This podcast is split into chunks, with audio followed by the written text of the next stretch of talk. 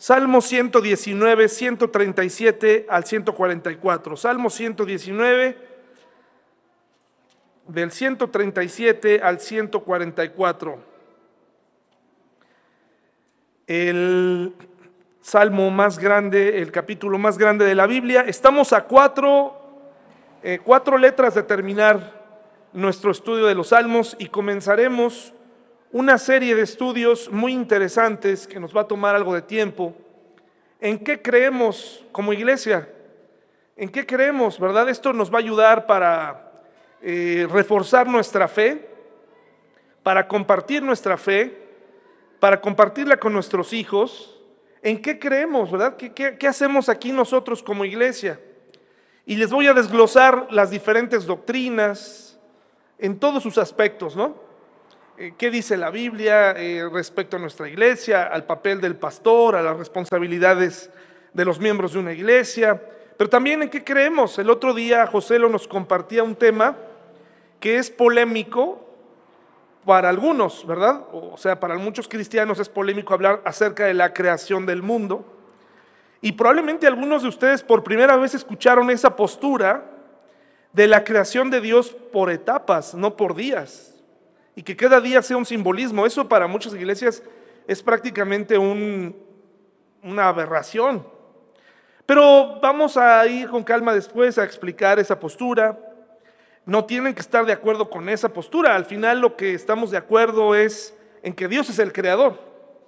Y voy a mostrarles eh, no solamente esa, esa doctrina, sino otras que son muy interesantes y que ustedes tienen que saber para defender su fe. En Estados Unidos, el, país que alguna vez fue el, país más cristiano, más cristianizado del mundo, en donde había más cantidad de creyentes, que ya no lo es, ya va bajando bastante, solo el 37% de los pastores se apegan a la Biblia. Todos los demás piensan que la Biblia está ya llena de cuentos o que no todo es verdad. Y eso es un grave problema, es un peligro porque imagínense que yo decidiera enseñar un día que la historia de Jonás es una, es una historia para niños, es un simbolismo, ¿no? O que, o que la historia, o que hay, hay algunas cosas que realmente no ocurrieron, o que Jesús no es el Hijo de Dios. Son cosas que empiezan a ocurrir en nuestro mundo. Por eso la importancia de venir esos días y estudiar. En cuanto a la postura de la creación del mundo, existen dos posturas muy interesantes que usted tiene que conocer. La Biblia en ese sentido, en ese pasaje donde los días pueden ser literales días de creación de 24 horas, que Dios lo pudiera hacer, o días por etapas. Y eso es muy interesante para que defienda su fe, ¿de acuerdo? Bueno, vamos entonces, les invito a que me acompañen con una oración, ahí vamos a orar juntos por este día. Señor, ponemos en tus manos esta predicación todo lo que hablamos, todo lo que decimos, lo que alabamos, te lo ofrecemos. Te pido por mis hermanos que van de paso a compartir tu palabra, que tú les guardes en el camino, que tú les lleves con bien a sus hogares.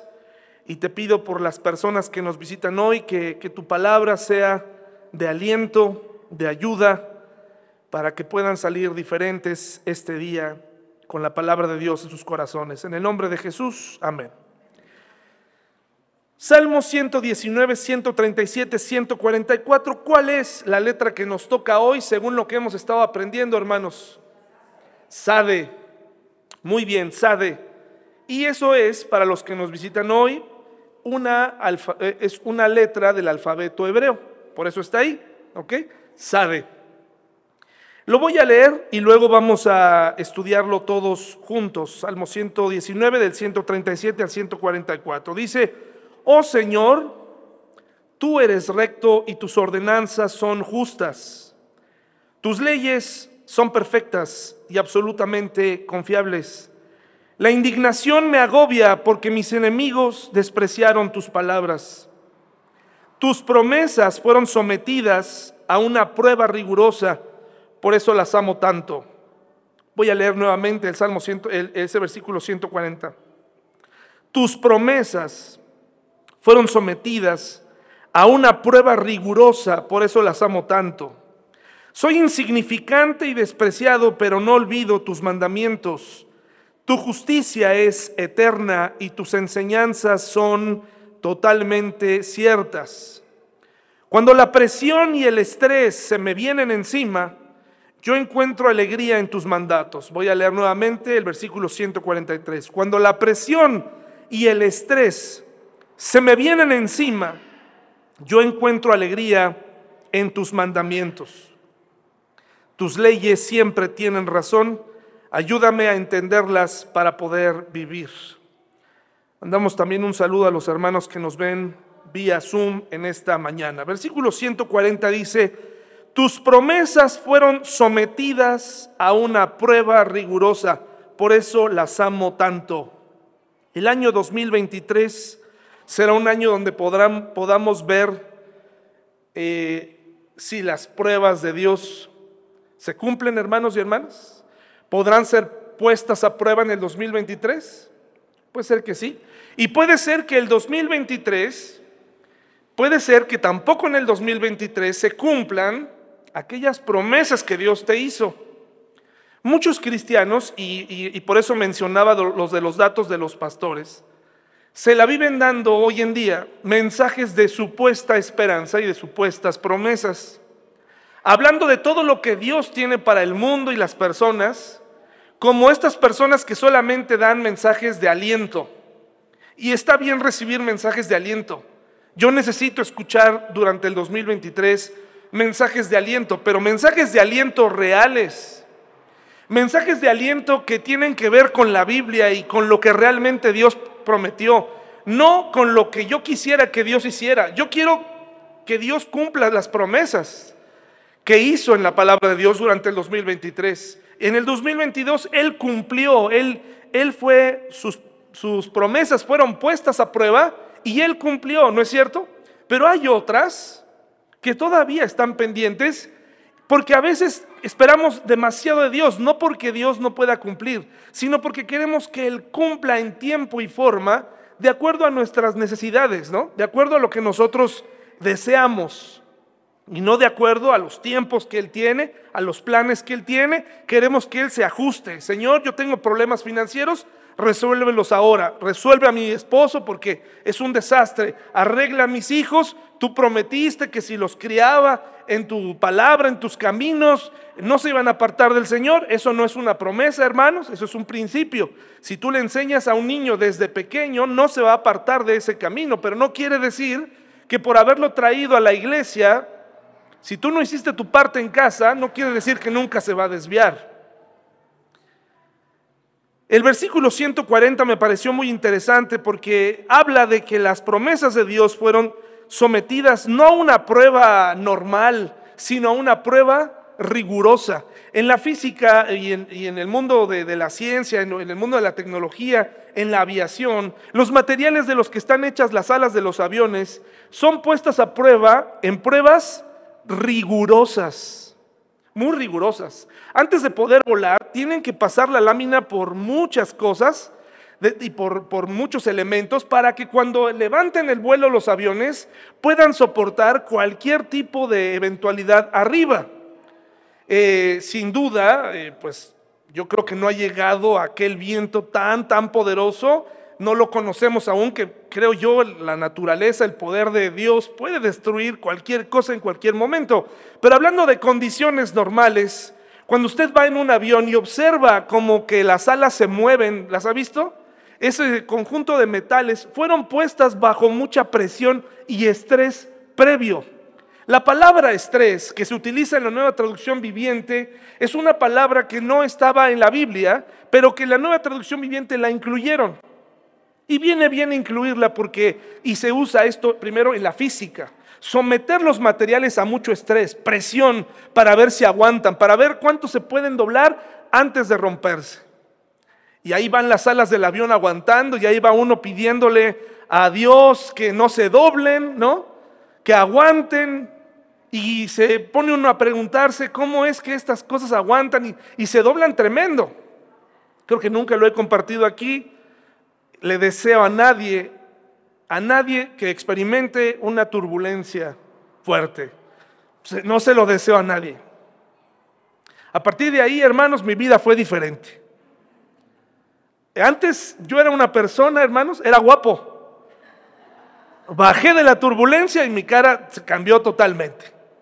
En ese momento, hermanos, cuando estás en un avión y entras a una turbulencia, no tienes una idea, bueno, al menos que la hayas vivido, del terror, el pánico, la gritería de la gente, el, ver a la gente por como si estuviéramos en una montaña rusa, entrando truenos y saliendo luz de, resplandor en la cabina como de una película, y sentir que no puedes hacer nada, da ganas de decirle al piloto, yo aquí, ya bájenme, este, gracias, no importa dónde estemos, aquí bájenme. Aquí yo sé nadar, sé nadar bien, bájenme, nada más acérqueme tantito, yo aquí me aviento, ¿no? Es terrible, hermanos, pero ver los materiales, cómo entran en tal estrés, pasan por fuego, pasan por frío, los congelan, los, los estresan, para ver cuánto aguantan la presión. Y bueno, efectivamente vi que los aviones aguantan. No es, seguramente no, no llegué al grado, no vi gente tirada en los pasillos como en otras turbulencias, pero casi. Llegamos muy cerca de eso, hermanos, al grado de que cuando me bajé del avión, eh, literalmente me, me, arrodillé, de veras, ¿eh? Fue una cosa tremenda que le deseo que a nadie de ustedes viva. Pero, para consuelo de todos, comprobé que los materiales resisten. Resisten y las alas resisten. Ante truenos y lluvia, resisten. Es una experiencia horrible. Bueno, ojalá que en el año 2023 las alas de tu avión resistan cualquier tipo de estrés. Vayamos a Efesios 3, 16 al 20, por favor. Con el versículo que acabamos de leer, vayamos a Efesios 3, 16 al 20.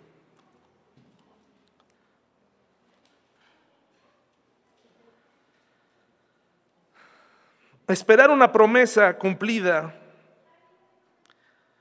Cuando mi hija me pregunta, papá, tú prometiste, ella sabe que cuando ella me dice, tú prometiste, sabe que tiene un punto, ¿no? Sabe que, sabe que, sabe dónde tocar. Tú prometiste, entonces yo tengo que recordar, a ver, yo, yo no te prometí eso. Pero ella aprendió el poder de la palabra. Ella aprendió el poder de decir, te lo prometiste. Y nosotros como hijos de Dios, si tú ya aceptaste a Cristo en tu corazón, ya sabes el valor de una promesa. Entonces tú le dices a Dios, tú prometiste. Tú prometiste, Dios, que me iba a ir bien. ¿En dónde prometió eso? ¿O en qué circunstancias? Tú prometiste que si me casaba con un cristiano, me iba a ir bien. ¿Dónde, dónde leíste eso? Tú prometiste que no iba a tener aflicción si iba a ser cristiano. ¿A qué iglesia ibas? ¿Quién te enseñó eso? Eso no es verdad. Pero aprendemos el valor de una promesa para usarla en el momento, eh, nada más aventársela a alguien abuelita, tú lo prometiste, tía, tú lo prometiste, papá, tú lo prometiste. Y como no sabemos si realmente Dios lo prometió o no, es una herramienta para tratar de escudarnos en nuestras propias responsabilidades, porque le adelanto que el título de hoy es Mandatos y promesas. Siempre que hay una promesa de Dios, la gran mayoría de las veces viene seguida de un mandato. Es decir, Dios te promete hacer algo siempre y cuando tú obedeces un mandato. Y ahí es donde ya no nos agrada. Queremos que la gente cumpla, que Dios cumpla sin hacer nuestra parte. Mire lo que dice Efesios 3, 16 al 20, porque sin duda es difícil esperar la obra de Dios en nuestra vida. ¿Ya lo tenemos? Efesios 3, 16 al 20. Pido en oración que de sus gloriosos e inagotables recursos, los fortalezca con poder en el ser interior por medio de su espíritu. Entonces Cristo habitará en el corazón de ustedes a medida que confíen en Él.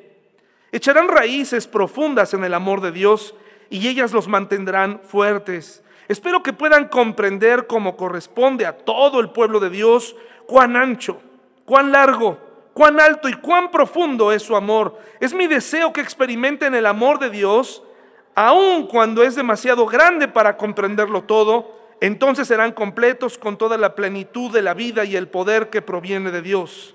Y ahora que toda la gloria sea para Dios, quien puede lograr mucho más de lo que pudiéramos pedir o incluso imaginar mediante su gran poder que actúa en nosotros. Pero qué difícil es esperar. Por eso Dios, por eso Pablo, Dios a través de Pablo nos dice aquí, le pido a Dios que confíen en Él. Que confíen en Él aunque las circunstancias de la vida sean difíciles confíen en Dios. Aun cuando se vea que se está doblando el avión, confíen en Dios, confianza en Dios, porque eh, ese es el mandato que Él nos da, confía. Él, no, él, él, quiere que nosotros nos mantengamos firmes a las promesas que Él nos dio, pero tenemos que confiar y confiar es obedecer. Si alguien te dice en un avión, ponte el cinturón de seguridad. Pero tú dices, no, porque a mí me hace, me da más seguridad estar de pie. Yo quiero estar de pie porque me siento más libre. Cuando viene el momento de la prueba, ¿qué sucede? Puedes desnucarte ahí, te golpeas. Pero es que me siento atado. Sí, pero tienes que confiar. Te tienes que poner el cinturón. Tienes que, oye, pero estás viendo a lo mejor la parte de atrás y a lo mejor si me pongo atrás no pasa nada tienes que quedarte en tu lugar. Tienes que quedarte ahí, oye, pero está muy feo, está aquí la cosa. Sí, pero hay mucha más posibilidad de sobrevivir si te quedas en tu lugar. Si te quedas ahí. Pero ¿cómo quedarse ahí? Qué difícil es esperar. Qué difícil es tener paciencia en, diferentes momentos de la vida. Qué difícil es confiar en que Dios va a actuar, aunque en el 2023 no veamos cumplidas todas aquellas cosas que Él nos prometió o que podemos leer en su palabra. Y qué mejor para hablar de las promesas y los mandatos de Dios que la vida de Moisés en algunos episodios. Por favor, vayamos a Éxodo 6.6. Éxodo 6.6. Acuérdense que estamos hablando de las rigurosas pruebas a las que fueron sometidas las pruebas, las promesas de Dios. Éxodo 6:6. Quiero mostrarles aquí cómo Dios le promete a un pueblo cautivo, humillado, lastimado, le promete que lo va a liberar. ¿Quién de ustedes no ha escuchado alguna vez la historia de Moisés? ¿Quién de ustedes en Semana Santa o en algún momento ha prendido la tele y ahí está Charlton Heston caracterizado como Moisés, un Moisés guapísimo, ¿no? Cabal, musculoso, este, con una barba perfecta, con unos caireles en medio ahí en el monte Sinaí recibiendo la ley, con una vara, vaya, qué, Moisés tan grande, ahí le quitaron todo lo tartamudo que dice que, la, que era. La Biblia dice que Moisés tenía problemas para, para hablar, pero pues es que es más bonito para la gente creer que las cosas fueron así, ¿no? Éxodo 6:6 dice así, por, por lo tanto, dile al pueblo de Israel, yo soy el Señor, te libertaré de la opresión. No dice Dios, estoy viendo cómo sacarte de este problema. Ya estoy cerca, ¿eh? estoy bien. ¿Así dice la promesa de Dios? Más o menos ya tengo pensado cómo le voy a hacer. Dice, te libertaré de la opresión que sufres y te rescataré de tu esclavitud en Egipto. Te redimiré con mi brazo poderoso y con grandes actos de qué? De juicio. Tu mandato, Moisés, es ve y diles con toda confianza que yo voy a intervenir por ellos. Ve y diles. Efesios, perdón, Éxodo 6:12, ahí más adelantito, viene la respuesta humana de Moisés. Pero Señor, contestó Moisés, por supuesto que sí, así dice. Claro que sí lo voy a hacer porque tú eres Dios.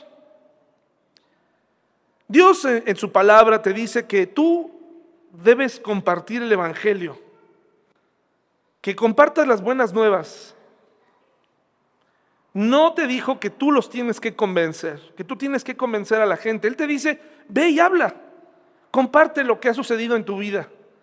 Pero nosotros le decimos, ay, si se enoja conmigo, y si ya no me quiere hablar, bueno, pues eso ya dependerá de la persona. Pero tú sabes que el mensaje que tienes cambió tu vida. y la sigue transformando. Y, sigue, y sigues viendo y sigues teniendo la certeza de que Él va a intervenir en tu vida. Pero Señor, contestó Moisés en el versículo 12, si mi propio pueblo ya no quiere escucharme. ¿Cuántas veces le había hablado Moisés al pueblo para este momento? Casi ninguna. Pero cuando alguien tiene una predisposición para hacer las cosas a su manera, siempre va a tener el pretexto, es que a mí no me van a escuchar. Y le dice, ¿cómo puedo esperar que me escuche el faraón? Soy tan torpe para hablar. Pero usted sabe la historia, Moisés obedeció. Primero habrá que creer en el 2023, porque el 2023 será también, como el 2022, una lucha constante en contra de la incredulidad, en contra de lo que tú ya sabes que Dios puede hacer, pero que en el 2023, por alguna razón, tenemos que resetear nuevamente y volver a aprender, porque pensamos que el 2023, esta vez sí ya Dios no, no va a contestar. Esta vez sí, nuestro problema es tan grande que rebasa cualquier tipo de problema, a pesar de que hemos visto su intervención muchas veces. Pero Dios cumplió y lo sacó de ahí, ¿sí o no, hermanos? Prueba rigurosa número uno, cumplida. Lo sacó con juicios portentosos, con cosas increíbles, lo sacó de ahí y Dios también te va a sacar de ahí, pero lo que hay que aprender es, primero hay que obedecer. ¿Quieres ver cambios en tu familia? ¿Quieres ver cambios en tu matrimonio? ¿Quieres ver cambios en, tu trabajo? Obedece. Obedece. Ajustate a lo que Dios dice. Qué difícil. Porque al final todos queremos hacer lo que se nos da la gana, hermanos y hermanas. Éxodo 14 del 1 al 3. Ya que estaban afuera, ya que habían logrado salir de ahí, hermanos y hermanas, viene la siguiente prueba. Éxodo 14 del 1 al 3. ¿Ya lo tenemos? Entonces el Señor le dijo a Moisés las siguientes instrucciones ordénales a los israelitas que den la vuelta y acampen cerca de Pi Airot, entre Migdol y el mar, que acampen allí a lo largo de la orilla frente a Baal Zephon. Entonces el, el faraón pensará, los israelitas están confundidos, quedaron atrapados en el desierto. Y una vez más endurecerá el corazón del faraón y él saldrá a perseguirlos, etcétera, etcétera. Dios ya tenía un plan establecido, se lo dice a Moisés, y ahora Moisés, que ha visto lo que Dios ha hecho, tiene que compartírselo al pueblo. ¿Y qué creen que pasa con el pueblo? Miren lo que dice Éxodo 14 del 10 al 13.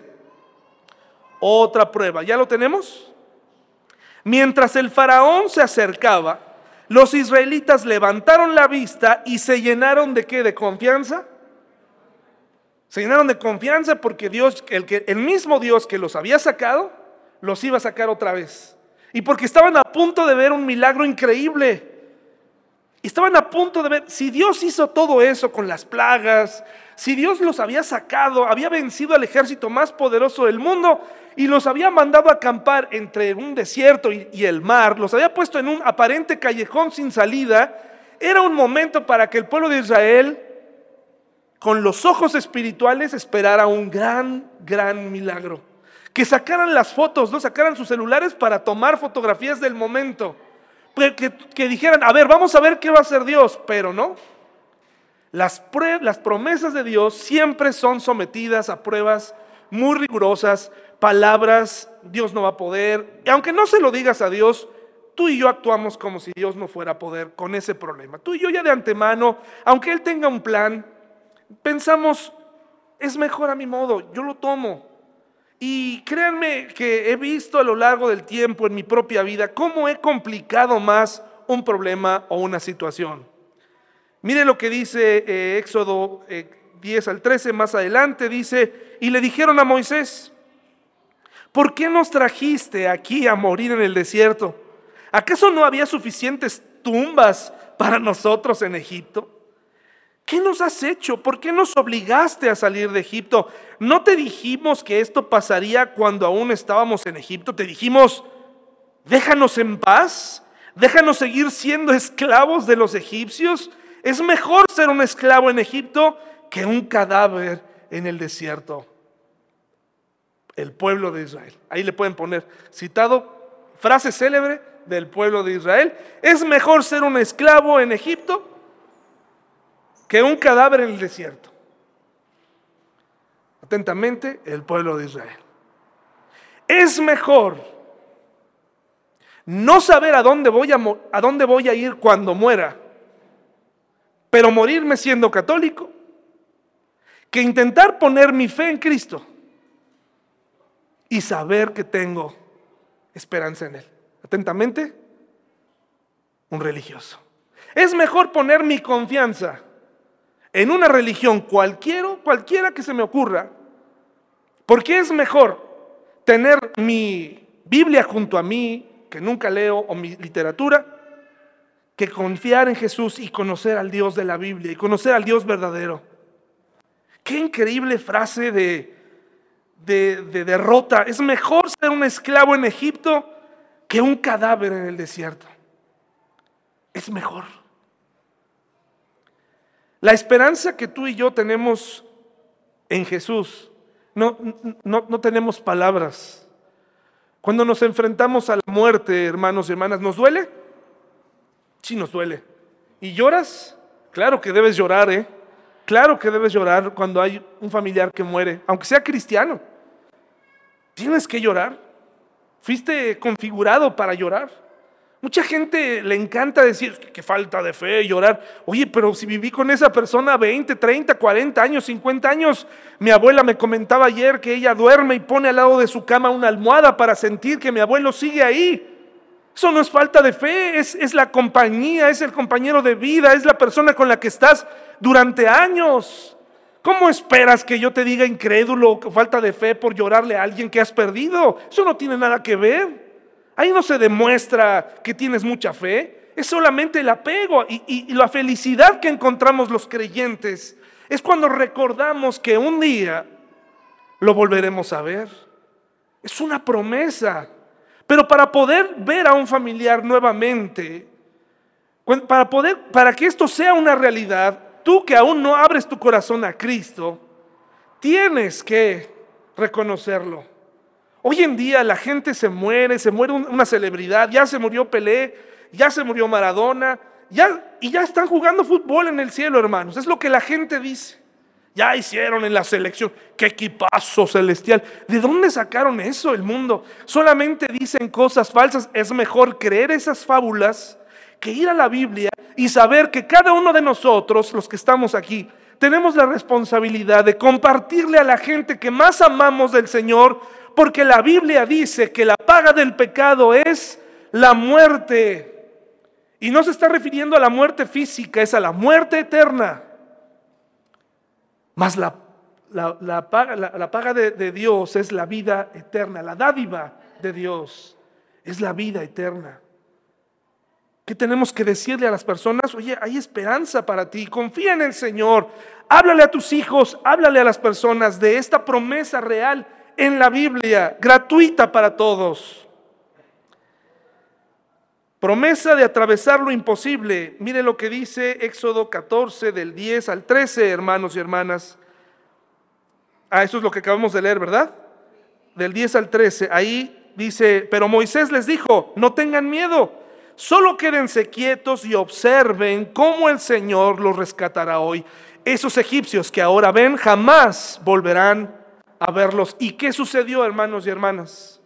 El mar se abrió delante de ellos y pasaron en seco. Y para los detractores de este pasaje, mencionan, bueno, es que el mar rojo no era un mar tan grande, era un mar pequeño. Bueno, no importa qué mar sea, ¿quién puede correr sobre el agua? Aunque hubiera estado de 10 centímetros, ¿quién puede pasar por ahí sin anegarse? Y dice, no, es que era un mar pequeño y así son las promesas de Dios siempre van a pasar por una prueba rigurosa, incluso por los que decimos amar a Dios, le preguntamos a Dios, ¿en serio lo vas a hacer? Yo no creo que tú puedas convertir a, mi mamá, a mi papá, a mi esposo. Son, ellos son personas que son intelectuales. No le tengan miedo, hermanos y hermanas, a los intelectuales. No le tenga miedo a la gente que, ha leído mucho. Qué bueno que ha leído, ahora acérquele una Biblia. Y dígale, órale, estudiala, estudiala. No le tenga miedo. No se deje apantallar por las personas que llenan su cabeza de muchas teorías. Qué bueno que lo hacen. Ahora tienes que acercarte porque al final ellos necesitan al Señor también. Éxodo 17 del 1 al 3, por favor, hermanos y hermanas. Éxodo 17 del 1 al 3.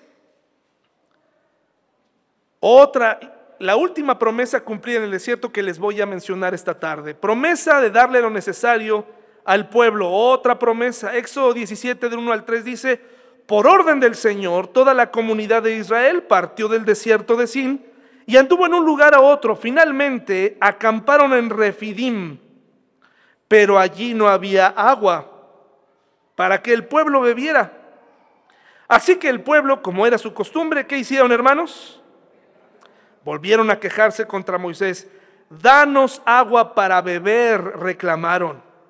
Cállense, respondió Moisés. ¿Por qué se quejan contra mí? ¿Por qué ponen a prueba al Señor? ¿Por qué siempre están poniendo a prueba? Pero ellos, atormentados por la sed, siguieron discutiendo con Moisés. ¿Por qué nos sacaste de Egipto? Qué vieja cantaleta, ¿no? ¿Quieres matarnos de sed a nosotros, a nuestros hijos y a nuestros animales? Entonces Moisés clamó al Señor, ¿qué hago con este pueblo? Están a punto de apedrearme.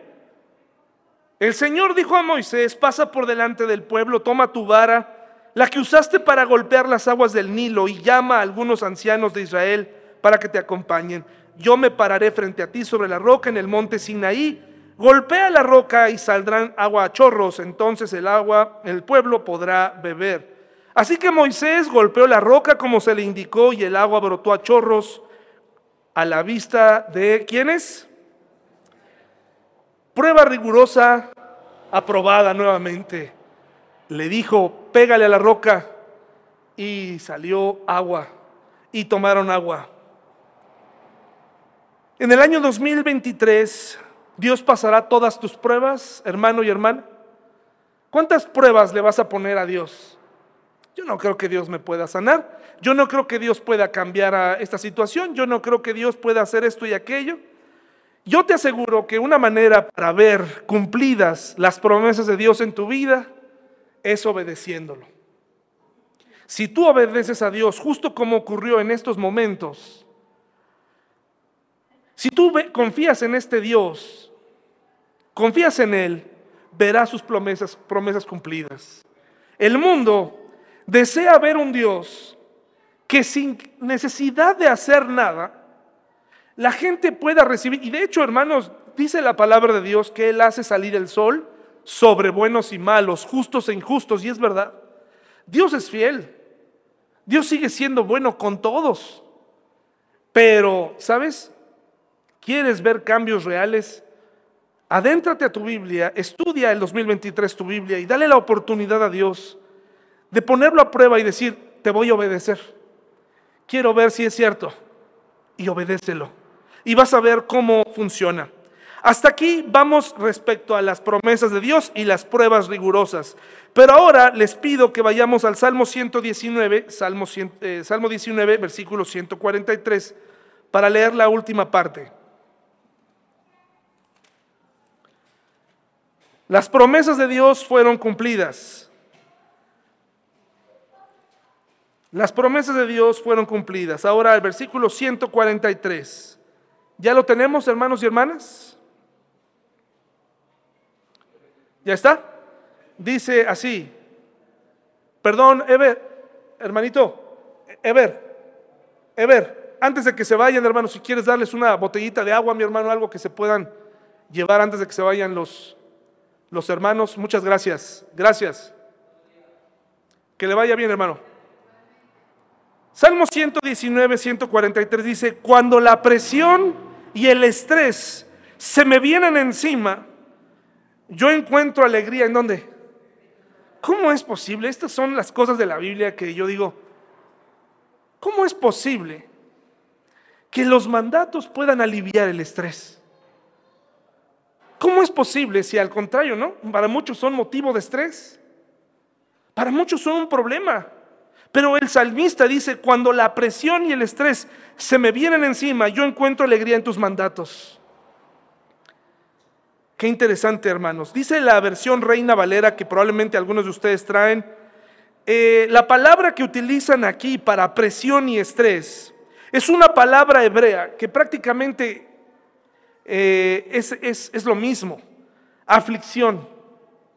En otras palabras, la persona que escribió puso cuando la aflicción y la aflicción, cuando la angustia y la angustia, o sea, es como lo peor se me viene encima. Es, lo curioso de, la, utilización del hebreo, ¿no?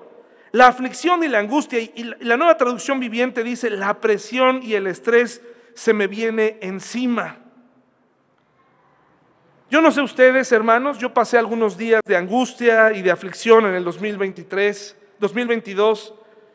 Algunos porque el estrés es inevitable a diferentes niveles. Si eres papá, tienes estrés. Si eres empleado, tienes estrés. Si eres mamá, eh, tienes estrés. Y si eres joven, tienes un cierto grado de estrés. Pero en la vida joven, en la vida de la juventud, algunos se estresan porque, ¿saben? Algunos de los problemas que tienen, dicen, híjole, me estresa no tener ropa para combinar, para ir a la fiesta, me estresa. Estoy estresado. No tengo, este, ¿quién me va a llevar a la fiesta? Ya se me acabó el shampoo. Es el tipo de estrés que algunos jóvenes tienen. Porque también hay chicos que tienen otro tipo de estrés y otro tipo de presión. Presión social. Híjole, como que tú no eres muy guapo, ¿eh? No la vas a hacer. Tú no la vas a hacer. La presión. Presión social. Angustia. No, tú sí de plano. No, pues como que no no vas a encontrar a alguien. Por eso tenemos el desastre que tenemos hoy en día, hermanos y hermanas.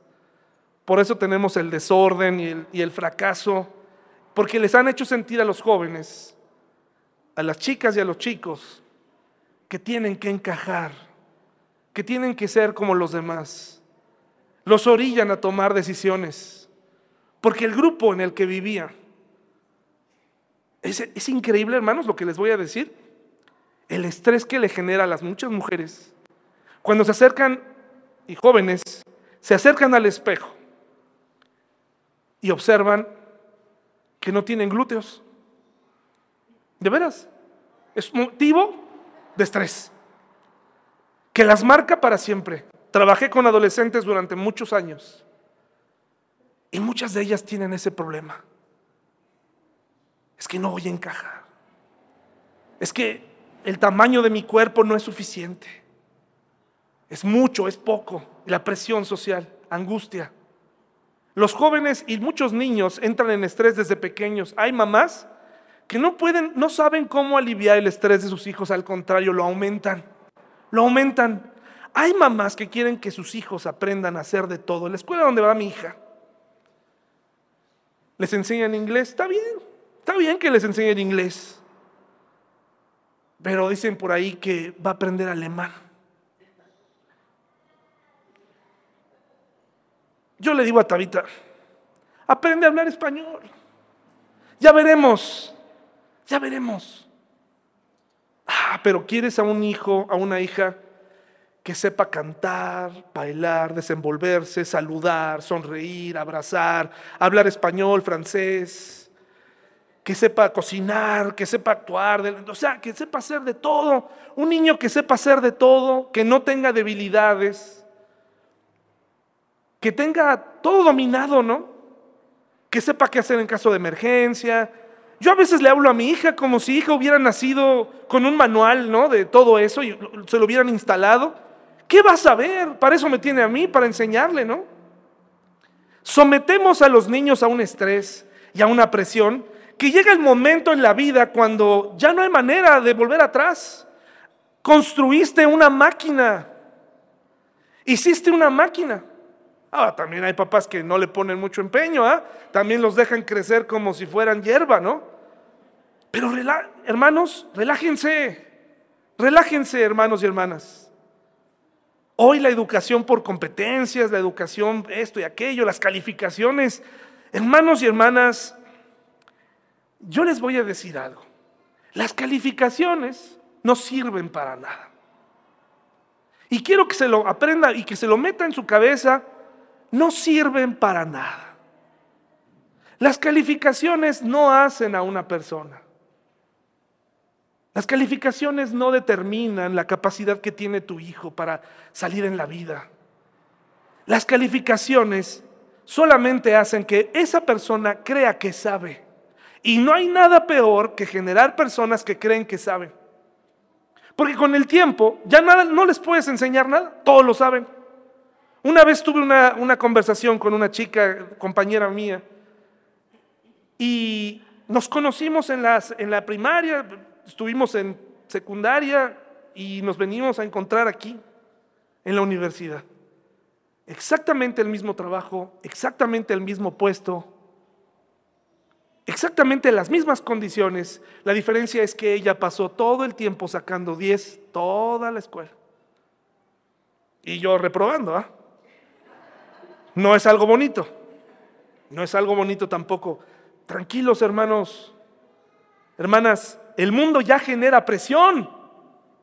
No seas tú el que genera presión. No generes presión para venir a la iglesia. Convéncelos con tu vida que es importante estar aquí. Convéncelos con tu confianza. No quiere decir que vas a mostrarles una, cara de control en todo lo que haces. Pídele, explícales que tienes miedo, pero que le vas a pedir a Dios que lo quite, le vas a pedir a Dios ayuda, que vas a pedirle a Dios que te fortalezca. No tienes por qué fingir, pero trae a tus hijos que ellos vengan porque saben que tú dependes de Dios. No los castigues. Como si no vienes a la iglesia, te castigo. Hermanos, no sirve. Eso no sirve. No pongas más presión sobre ellos. Tráelo con firmeza y una edad donde sí hay que hacerlo, pero después es mejor que vengan con gusto, que te pregunten, oye papá, ¿por qué hoy no fuimos a la iglesia? ¿Qué pasó hoy? ¿Por qué no? Hay niños que nunca van a desarrollar un deseo por venir a la iglesia porque ese momento es el peor de la semana. Se pelean en la mañana por salir temprano, discuten, se amenazan, se dicen de todo.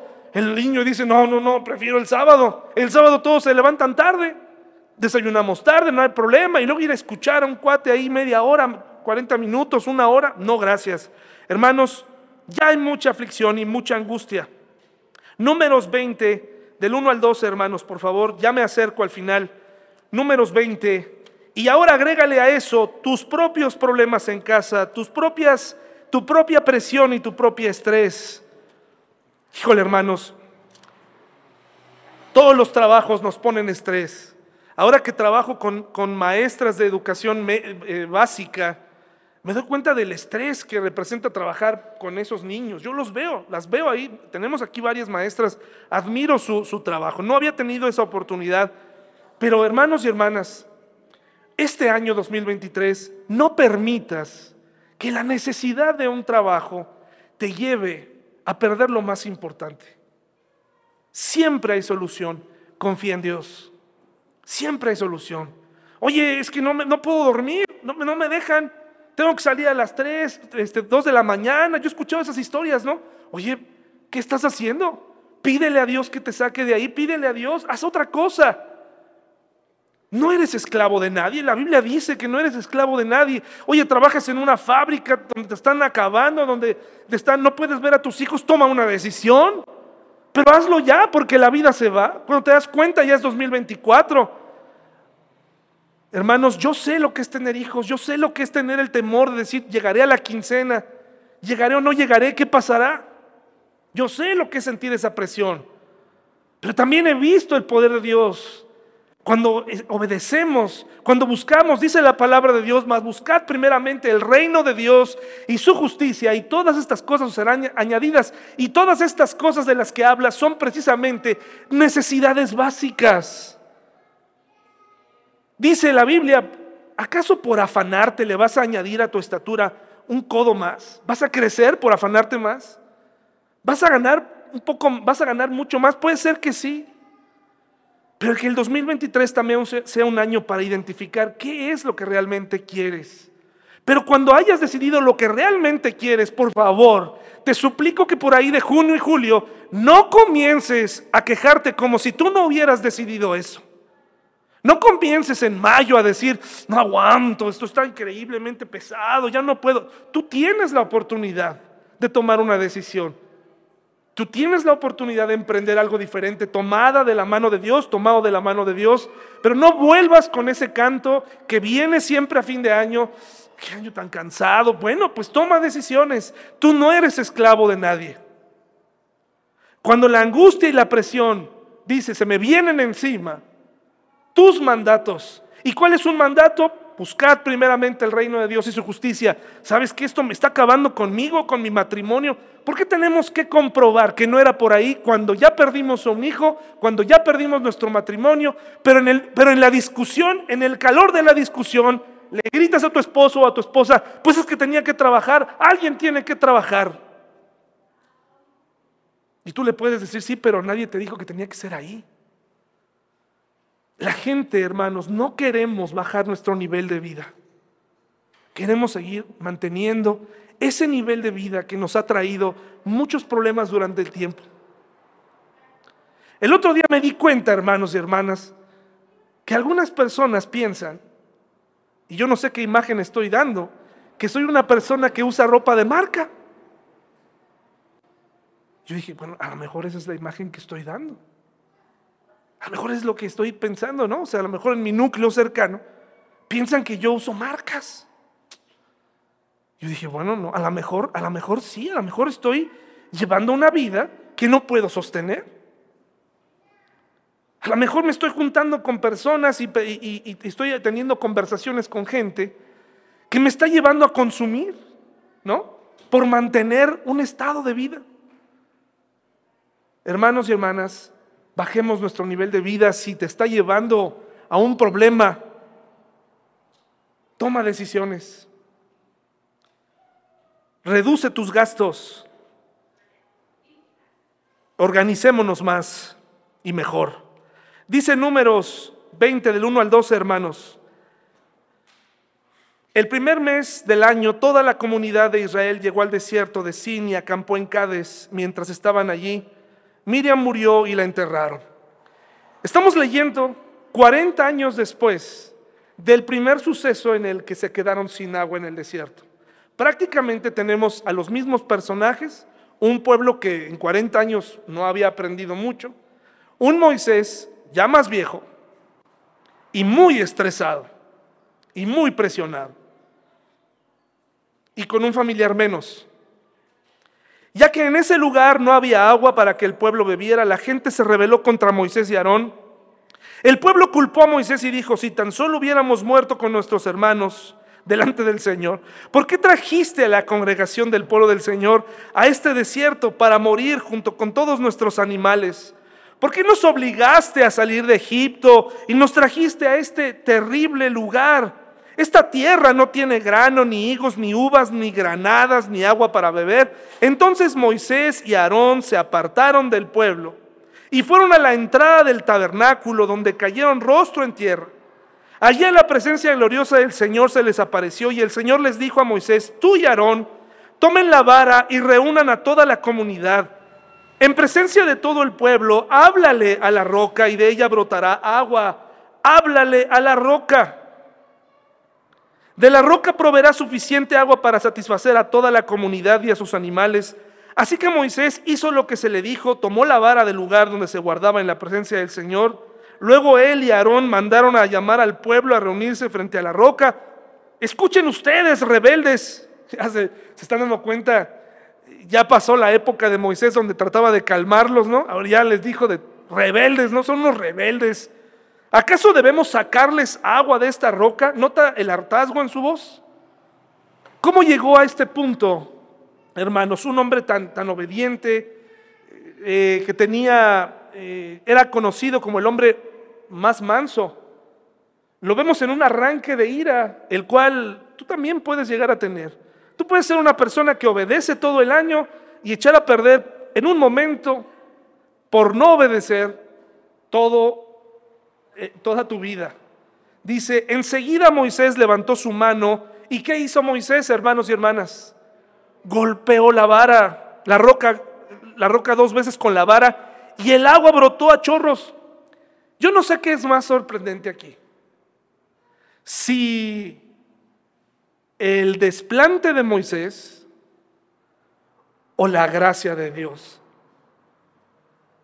Se imagina Moisés parado delante del pueblo, diciéndole de todo, acusándolo otra vez. 40 años después, cansado, pero esta vez Moisés no escucha con atención. Hermanos y hermanas, no sirve de nada que tú obedezcas en casi todo. En el 2023 tenemos que obedecer en todo. Porque de otra manera va a pasarte lo que le pasó a Moisés. Él le golpea con ira. ¿Y saben qué pudo haber hecho Dios? ¿Has tenido alguna vez un fracaso familiar? donde todo el mundo se ha enterado de, tus malas decisiones o donde, o donde todo el mundo está ahí esperando tu respuesta cristiana. Donde todo el mundo está esperando, ¿no? Eres el cristiano. Tú eres el cristiano. Tú eres el pastor. A ti te pagan por eso, David. Y te equivocas.